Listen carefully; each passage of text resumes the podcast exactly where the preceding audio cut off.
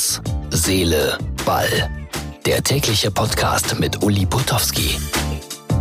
Ausgabe Nummer 200 vom 5. März 2020. Kostic sieht die rote Karte. Nachspielzeit in Frankfurt noch viereinhalb Minuten, aber die Eintracht führt mit 2 zu 0 und äh, sollte normalerweise damit einziehen ins Halbfinale DFB-Pokal. Ja, das war so ein mittelmäßiges Spiel mit äh, einigen kleineren Zwischenfällen, mit äh, viel Feuer bei den Werder-Fans, mit einigen Plakaten, die zum Teil sehr originell waren und vielleicht ist das auch der bessere Weg, so zu protestieren, wenn man denn meint, es gäbe etwas zu protestieren. Ich sag's ja immer wieder, bin kein großer Fan der Ultras, aber so ganz Unrecht haben sie nicht. So, und jetzt sehe ich gerade, und es ist wirklich sehr bedauerlich, jetzt muss auch noch die Trage auf den Platz gebracht werden, weil der Bremer Spieler wirklich äh, übel gefault wurde von Kostic. Die rote Karte geht schon in Ordnung. Und man muss dann auch sagen, unglücklich war es auch, aber er schwächt natürlich die Eintracht damit fürs Halbfinale. Da wird er logischerweise gesperrt sein. Also keine schönen Bilder, die ich hier noch live sehe. Ich weiß nicht, ob das Bein gebrochen ist. Da wird gerade ein Verband angebracht. Das sieht alles andere als schön aus. Ich werde das gleich aufklären im eigentlichen Podcast von Herz, Seele, Ball. Toprak hat es erwischt und das ziemlich schwer. Man soll sich ja vor Ferndiagnosen hüten, aber das sieht so aus, als ob er ein paar Wochen Werder Bremen fehlen wird. Ansonsten, ich habe es angedeutet, kein so ganz dramatisches, prickelndes Pokalspiel. Zweimal Feuerwerk von den Werder-Fans unnötigerweise. Boah, ihr habt eure Raketen wieder mit reingeschleppt. Herzlichen Glückwunsch. Einige Plakate auf den Rängen. Die waren dann nicht direkt beleidigend, sondern ironisch. Zum Beispiel, Trainer, wenn du eine Unterbrechung brauchst, sag Bescheid. Hopp, du Sohn einer Mutter stand irgendwo zu lesen. Also das ist ja dann immer noch äh, zu tolerieren, so etwas. Und vor allen Dingen keine Menschen im Fadenkreuz. Das finde ich, ist nicht tolerierbar, auch wenn alle immer sagen, ja, das ist ja nur ein Symbol. Ich glaube, niemand möchte sich so als Symbol im Fadenkreuz sehen.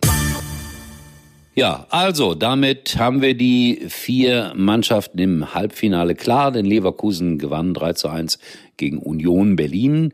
Mit etwas Mühe muss man sagen, Union schwächte sich, musste dann mit zehn Mann doch noch die Niederlage hinnehmen. Man hatte lange mit 1 zu 0 geführt. Und dann gab es einen Zuschauer, der einen Herzanfall hatte auf der Tribüne.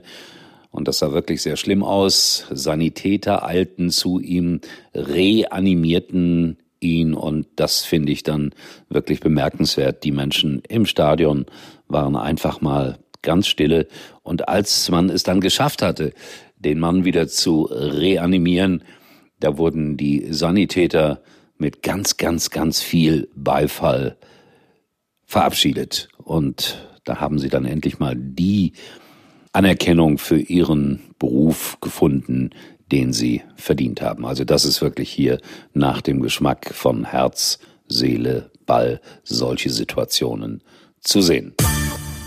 Ja, und Lukas äh, Kwasniok, so heißt der Trainer des ersten FC Saarbrücken. Der hat gestern gesagt, also, wenn wir den heutigen Tag irgendwie heil überleben, den Mittwoch, dann ist das ein großer Erfolg, weil wir werden so viel Alkohol konsumieren, dass wir nicht mehr gerade stehen können und nicht mehr wissen, wo wir sind. Na, so schlimm wird es nicht gewesen sein, weil der Mann hat sich angemeldet heute Abend für den Sportschauclub. Bin gespannt, wie der aussieht. Das werde ich mir gleich noch spät anschauen. Aber ich will das auch nochmal mit äh, großer Anerkennung sagen. Das ist schon schön, dass der erste FC Saarbrücken im Halbfinale steht und wer weiß, vielleicht äh, gibt es dann die Sensation und ein Regionalligist erreicht das Endspiel. Dafür müssten sie nur Eintracht Frankfurt, Leverkusen oder die Bayern schlagen. Und die Bayern dürften ja da der einfachste Gegner sein. Ja, unser Bayern-Quiz, das haben wir jetzt ein paar Mal gemacht. Ich glaube, eine Frage muss ich noch aufklären. Und um ehrlich zu sein, greife ich jetzt gerade hier zu meinen Unterlagen, damit ich das auch wirklich noch zu Ende führe. Äh, ich hatte ja gefragt, im Sommer 87 kam Jupp Heynckes aus Mönchengladbach nach München und äh, Hansi Flügler, der hat dann etwas äh, sehr Böses über den Trainer gesagt. Die Alternativen hatte ich auch genannt. Aber jetzt gibt's nur noch die richtige Antwort. Und das war schon böse, was der Hansi Flügler da gesagt hat. Die richtige Antwort lautet nämlich, dieser Trainer hat die Seuche. Mit ihm wirst du nur Zweiter.